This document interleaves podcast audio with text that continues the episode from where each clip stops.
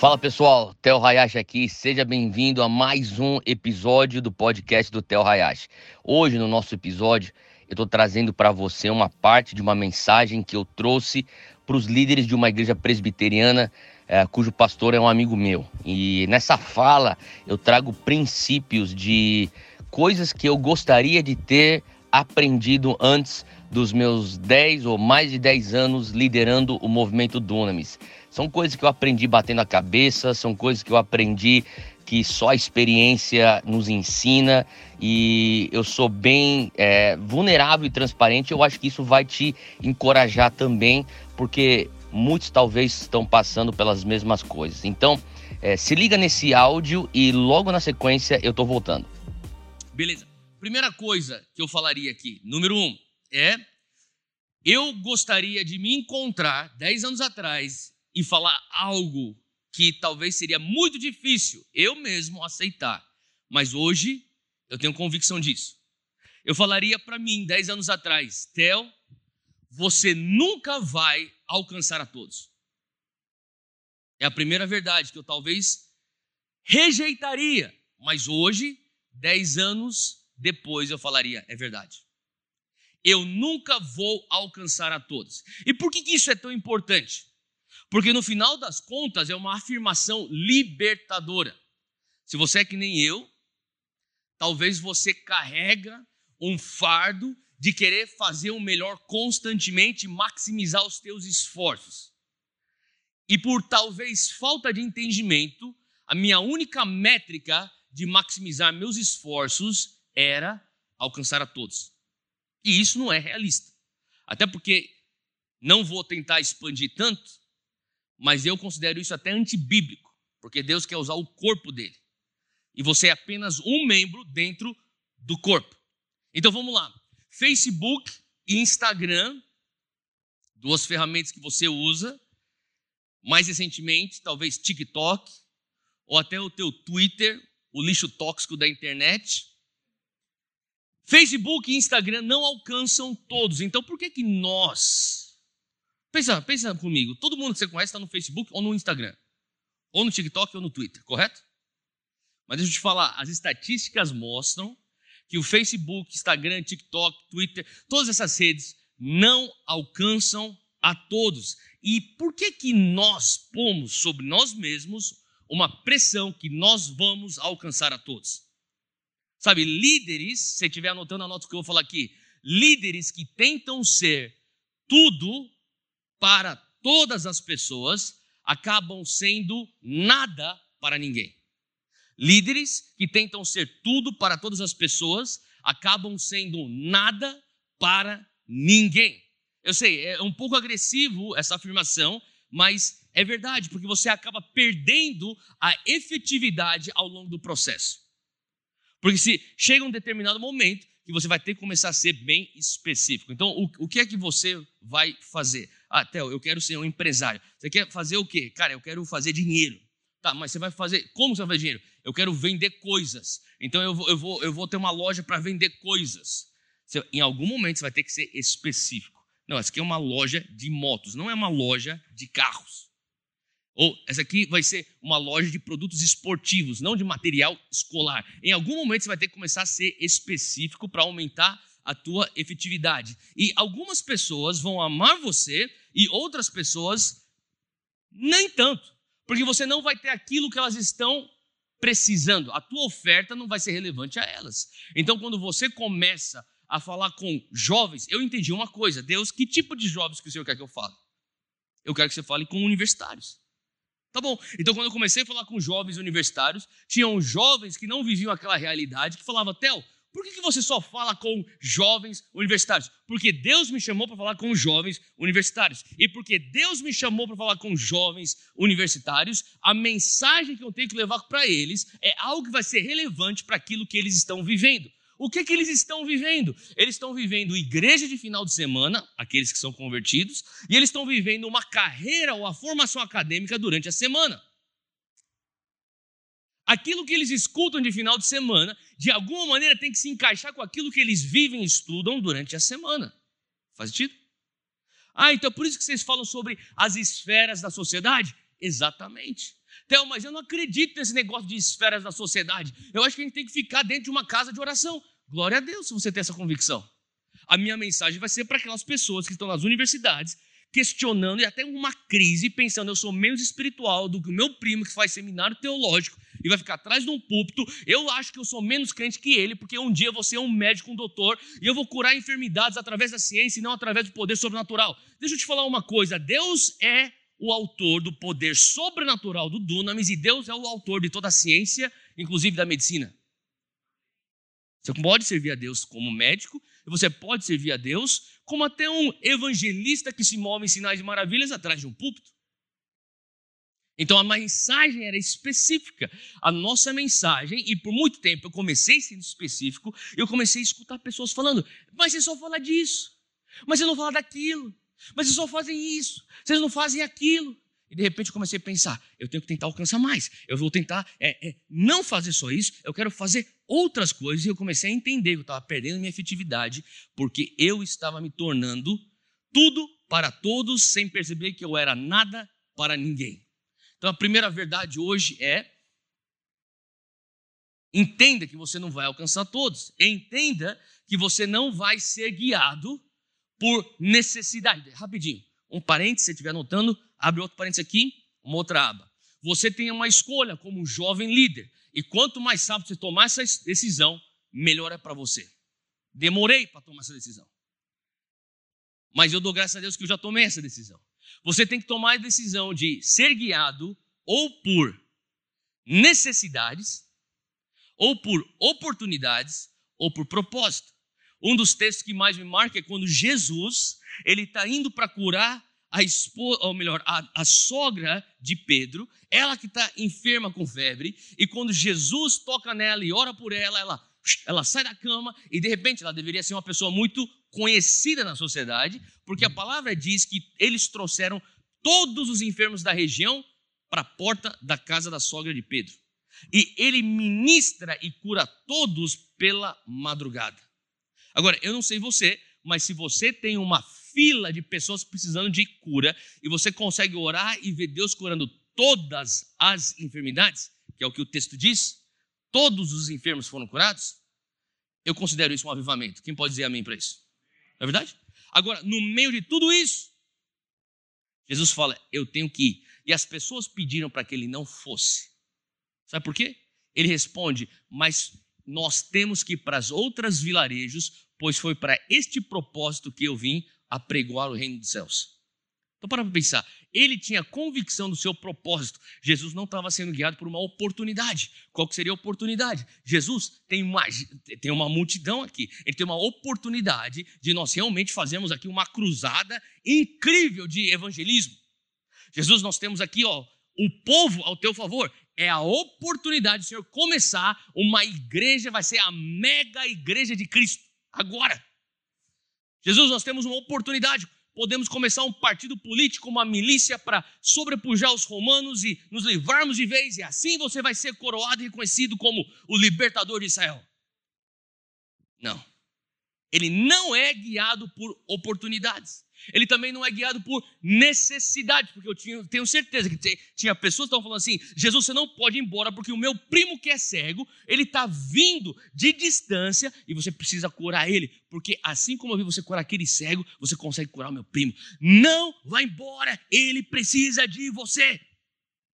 Jesus fala: Eu preciso ir embora, porque é para este propósito que eu fui chamado. Então, como um jovem líder, Quanto mais promissor você for, quanto mais bem-sucedido você for, o que você vai mais ter são as distrações das oportunidades. E para mim bate oportunidade bastante pela graça de Deus, só que também pela graça de Deus eu tomei uma decisão. Eu não vou ser guiado por oportunidades, eu vou ser guiado por propósito. E Deus quer te levar para você sair não só de um âmbito onde você só supre necessidades, não só para um âmbito onde você vai entender e discernir oportunidades, porque discernir oportunidades também não é errado, mas que você consiga chegar nessa camada, terceira camada de propósito. E quando você vive na terceira camada de propósito, você maximiza as oportunidades corretas e você supre as necessidades. Faz sentido? Então, número um, continuando aqui no número um, é importante que você entenda uma coisa todos vão considerar. Vou te dar um outro exemplo que você vai ter isso aí na tua mão. Passa meu telefone, por favor. Valeu, Veiga. O que, que eu tenho aqui na minha mão? Eu tenho um iPhone. Apple. Quem gosta da Apple aqui? Alguém gosta da Apple? Tá bom. Bom, todo mundo pensaria, Apple é unanimidade. Todo mundo gosta da Apple. Mas e se eu te disser que no Brasil apenas 5% da população brasileira usa Apple, os outros 95% usam Android? 95% do Brasil usa Android e apenas 5% usa Apple. O que é que eu estou querendo dizer aqui? Eu estou dizendo que é possível, se você quiser, anota isso. É possível, você pode pôr isso em primeira pessoa. É possível eu ser extremamente bem sucedido com uma audiência limitada. Você considera a Apple um sucesso? Porque eu perguntei quem aqui gosta de Apple, vocês levantaram a mão. Mas é possível você ser bem sucedido falando: Deus me chamou para evangelizar tribos indígenas. Deus me chamou para exercer meu ministério através da odontologia. Deus me chamou para que eu venha enxergar a rede pública de ensino como meu campo missionário. Eu talvez não esteja resolvendo o problema do Brasil, mas nessa região, nessa área, eu vou ser bem sucedido, porque é possível ser bem sucedido com uma audiência limitada. Faz sentido? Você precisa ser específico e abrace o fato que você não vai alcançar a todos. Se você falasse isso para mim há 10 anos atrás, eu ia me debater. Lógico que eu vou alcançar todos. Deus me chamou para marcar história. Você pode marcar história com uma audiência limitada. Escute a voz de Deus. Qual é o teu propósito? Número dois, a visão que vem de Deus sempre vai requerer o sobrenatural. Pode escrever isso. E a gente pode ter, ter interpretações diferentes do que seria esse sobrenatural, mas não deixa de ser sobrenatural. A intervenção divina de Deus, tá? Então, a visão que vem de Deus requer uma intervenção celestial na tua realidade terrena. Existe uma frase que você vai ver talvez em alguns adesivos, talvez você veja isso em algumas camisetas, mas é uma frase muito conhecida em Londres. Qualquer coisa que tenha a ver com Londres, você vai ver essa frase. É o símbolo do metrô de Londres com a frase Mind the Gap. Alguém já viu essa frase? Mind the Gap. O que quer dizer Mind the Gap? É tome cuidado com o vão. Que vão que eles estão se referindo? O vão da plataforma do metrô com o metrô, para ninguém pôr o pé lá e torcer o tornozelo ou ter alguma uh, se machucar ou ter alguma lesão. Então eles põem em todos os lugares mind the gap, mind the gap. Tome cuidado com o vão. Preste atenção no vão. Sabe, é, é, esse aviso tem que ser algo que você deveria ter para você mesmo. E se eu pudesse falar isso para mim mesmo, eu, eu, eu reforçaria. Eu falaria até o mind the gap. Tome cuidado com o vão. Tenha consciência do vão. Qual vão? O vão aonde a minha plataforma humana termina e aonde o próximo patamar é o metrô, e entre esse vão eu preciso dar um espaço para o Espírito Santo ser a minha ponte para aquele lugar. Você precisa aumentar a tua visão para que a tua visão venha requerer um milagre. Porque se a tua visão está no teu alcance, isso é a tua visão. Faz sentido? Se você quer fazer a visão e cumprir a visão de Deus, então ele precisa de um gap. Ele precisa de um espaço. Qual é o teu gap? Aonde que você fala assim, olha, o meu orçamento vai até aqui, os meus recursos humanos vão até aqui, o meu know-how vai até aqui, a, meu, a, meu, a minha rede social vai até aqui, mas Deus, este gap, esse vão, é pela fé. Se você tem uma visão que tem um gap, bem provável que é de Deus, porque ele olha aquele gap, ele olha aquele vão e fala: Eu consigo me encaixar ali. Faz sentido? Então, a visão que é de Deus, ela requer um vão que não é preenchido pelo teu talento. Esse vão, ele não pode ser preenchido pelas tuas finanças, pela tua equipe, pelas tuas conexões, pela tua experiência. Esse vão é um vão que você fala assim: Deus, se não for por um milagre, eu não vou conseguir. Sabe uma, um lugar que eu descobri que é o lugar mais seguro para nós estarmos? Se quiser, anota isso aqui. Anota. O lugar mais seguro para eu estar é na dependência de um milagre. o lugar mais seguro onde eu devo estar, para eu estar, é na dependência de um milagre. Sabe por quê? Eu não confio em mim. Você já percebeu que a tua atitude é bem diferente quando você está dependendo de um milagre e quando você já tem o jogo garantido e ganho? Quando você tem o jogo garantido e ganho, a tua atitude é de autoconfiança. Concorda comigo? Eu lembro que no processo de nós prepararmos para o The Sand, eu diria antes, o dia que eu disse sim, tá bom, eu digo sim, Deus, eu aceito o desafio, eu disse sim para a liderança do The Sand, falei, meus irmãos, eu aceito o desafio, nós vamos fazer o The Sand, é no Brasil. Naquele momento, o gap, o vão, era gigantesco. Era maior do que o Morumbi, o Allianz Parque e o Mané Garrincha, um do lado do outro. Era gigante. Faz sentido? Mas sabe o que aconteceu? Daquele momento até a realização do evento no dia 8 de fevereiro, foram mais ou menos oito meses de preparação. E naqueles oito meses de preparação, eu estava constantemente olhando para Jesus e tentando evitar olhar para mim. Porque se eu olhasse para mim, eu ficaria desanimado. Se eu olhasse para mim, o pouquinho de fé que eu tinha ia ser eliminado. Eu tinha que olhar para Deus. Falei, Deus, o Senhor que me chamou para isso. Eu não vejo nenhuma alternativa. Eu não tenho dinheiro, não tenho equipe, não tenho, eu não tenho nada, nunca fiz um evento de estádio. Eu, eu, eu, eu não sei nada, Deus. Eu, eu sou, eu sou um miserável se o Senhor não aparecer aqui. Eu comecei a descobrir que eu nunca fui tão focado quanto eu estava na dependência de Deus. Eu nunca fui tão apaixonado por Jesus quanto eu estava quando eu estava dependendo de Jesus. Eu acho que muitas pessoas vivem um cristianismo morno porque eles vivem um cristianismo de condomínio fechado. Talvez você não precisa, ah, Jesus, eu quero me disciplinar mais. Não, talvez você tenha que começar a aumentar um pouco a tua visão. Talvez você tenha que começar a dizer sim para um cristianismo um pouco mais perigoso. Às vezes, um pouco de perseguição faz bem para a tua fé. Faz sentido? É bom de vez em quando você levar um pouco de crítica, de paulada, você começa a questionar por que, eu estou fazendo o que eu estou fazendo. Sabe por quê? Porque hoje em dia, ser crente está muito maneiro no Brasil. Tem muito nego famoso, mulher bonita, jogador famoso, todo mundo é crente, pô. É legal ser evangélico hoje. E às vezes você precisa daquele lugar onde você fala assim, cara, eu me sinto que eu não sou entendido. Glória a Deus que você não é entendido. Você vai se trancar no quarto, você vai passar tempo com Deus, porque só Ele te entende. Eu estou sentindo que eu estou sendo mal interpretado. Que bom que você está sendo mal interpretado. E daí você se tranca no teu lugar secreto e lá você encontra um pouco de refúgio, porque lá é o lugar mais seguro para você estar. Porque fora daquela dependência de Deus, você está entregue aos seus impulsos. Eu sei como eu sou. Eu não quero viver fora numa zona de milagres. Porque fora da zona de milagres, eu sou arrogante. Fora da zona de milagres, eu sou prepotente. Fora da zona de milagres, eu me entrego aos meus impulsos. Eu sei que eu sou carnal. Eu preciso estar naquele lugar onde eu falo, Deus, eu preciso de um milagre. E naquele lugar onde eu preciso de um milagre, eu estou me matando constantemente, porque se eu não me mato, ele não entra, e se ele não entra, é um fracasso. Faz sentido? Eu gostaria de estar mais na zona de milagres. Abre aí comigo 2 Coríntios 12, 9. Na verdade, eu só vou ler. Se você quiser, anote e lê em casa com mais calma. Isso aqui é Paulo dizendo, e disse-me, Deus fala para Paulo: A minha graça te basta, porque o meu poder se aperfeiçoa na sua fraqueza. Deixa eu falar uma coisa: o poder de Deus vai ser aperfeiçoado, não é no teu pecado, é na tua fraqueza.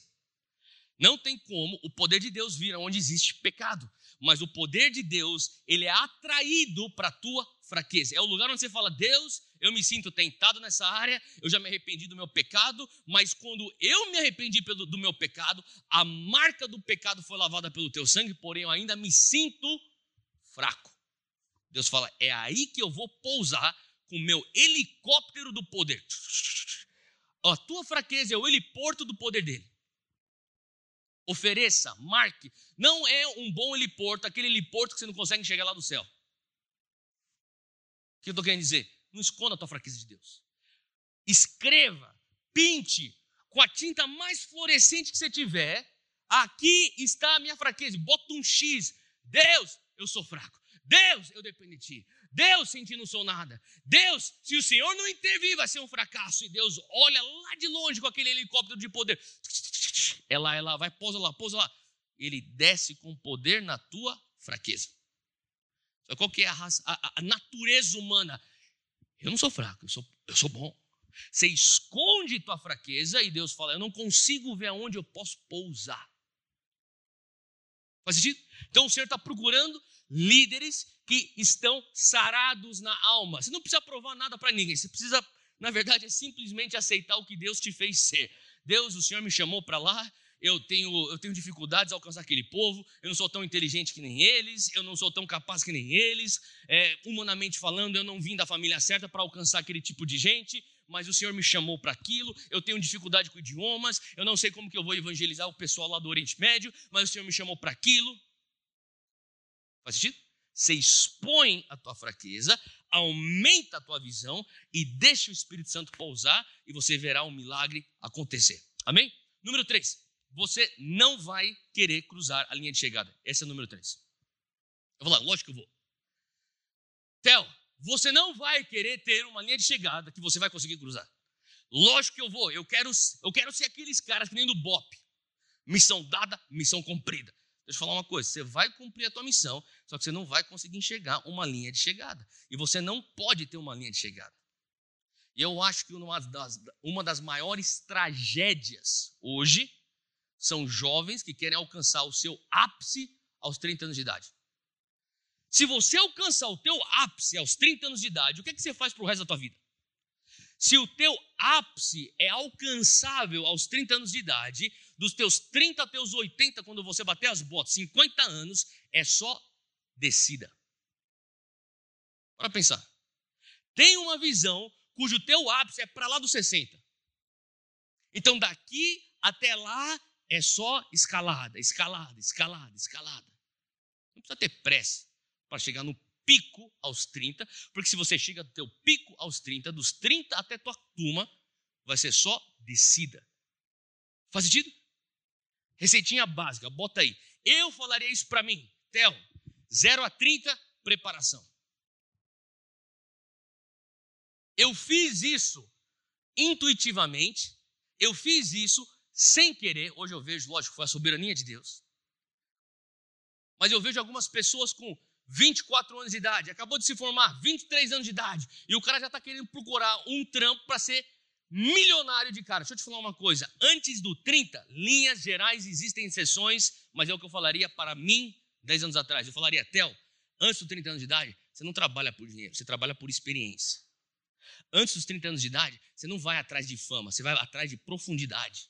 Antes dos 30 anos de idade, você não está indo atrás de sucesso, você está indo atrás de sustentabilidade. Antes de 30 anos de idade, é preparação. Bateu 30, você tem 40 anos, você tem uma geração para construir o que você veio fazer aqui nessa terra. Você vai dos 30 aos 70, você vai construir, você vai ralar, moleque. Aí, aí sim que você, você vai mostrar para o mundo porque você veio. Antes do 30, ninguém quer saber quem você é e ninguém deveria saber quem você é. Bateu 30, você entra no campo. Aí você tem que virar o jogo. Aí você tem que ganhar o jogo. E depois dos 70, Aí é só passagem de bastão para perpetuar teu legado. Isso eu falaria na política, isso eu falaria na igreja, eu falaria no mundo dos negócios, até academia, no mundo acadêmico. É isso. Você se prepara do 0 ao 30, dos 30 aos 70 é construção, dos 70 a 85, 90, ou quando você for embora, é passagem de bastão. Fala comigo, legado. É isso. No final de tudo, a tua vida é para deixar um legado. Você, como é que você deixa a tua vida, deixa é, um legado depois da tua vida? Três fases: preparação, construção, passagem de bastão. Mas, infelizmente, dez anos atrás, como que eu era? Eu era um cara que falava assim: não, eu vou chegar na linha de chegada. Eu vou ser o cara, eu vou ser o primeiro cara a cruzar aquela linha de chegada. Eu vou, daqui a pouco, com meus 40 anos, você vai ver onde eu vou estar. Quanto mais eu ia, eu falava: tolice, tolice. Theo, sossega vai construir fundação, porque a partir do momento que passa o nível do pavimento, do asfalto da terra, da, da rua, aí o povo vai começar a te ver. Aí você não consegue voltar para trás. Quantos aqui entendem que fundação determina os limites e as dinâmicas do prédio? Você não pode fazer uma fundação para um sobrado e esperar que você vai botar uma torre de 20 andares em cima daquilo. Ah, mas agora eu quero botar uma torre. Tarde demais, sabe por quê? Porque você só fez uma fundação de sobrado estava com pressa para aparecer para cima do asfalto. Não tem como você voltar para trás. Não tem como para você, não tem como você voltar para os teus anos de faculdade, para os teus anos de ensino médio. Então agora sossega, eu sei.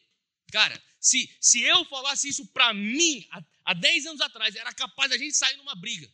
Falaria, Theo, sossega. Se tranca no teu quarto, vai estudar. Pois é, pessoal, muitas pessoas me perguntam Cara, qual que é de todas as coisas que você aprendeu, uma das coisas que você mais leva para o coração hoje? E ao longo da minha caminhada, eu diria que de tudo que eu acabei de falar e você escutou, tem algo que até hoje eu me lembro constantemente, que é impossível eu cumprir tudo aquilo que Deus tem para mim sem ofender pessoas. Muitas vezes eu me encontrava e até me encontro hoje num lugar onde eu fico com medo daquilo que outras pessoas vão pensar de mim. E na raiz de tudo, é, a gente está vendo um contraste entre temor de Deus com o temor dos homens. O temor dos homens nada mais é do que você se preocupar mais com a opinião de outras pessoas do que aquilo que Deus pensa acerca de você. E toda vez que eu sou consumido por aquilo que Deus pensa acerca de mim e aquilo que Ele está exigindo de mim e aquilo que um dia eu terei que prestar contas a Ele, eu começo a ver então uma diminuição do temor dos homens. E a minha oração hoje é que você venha ser tão consumido com o temor de Deus e que você venha ser tão consumido pelo olhar dele e a expectativa que ele tem sobre a tua vida em te dar uma missão tão preciosa que todas as outras vozes vão perdendo poder sobre você. Que Deus te abençoe e que você continue aí fazendo história para ele. Um forte abraço, até semana que vem.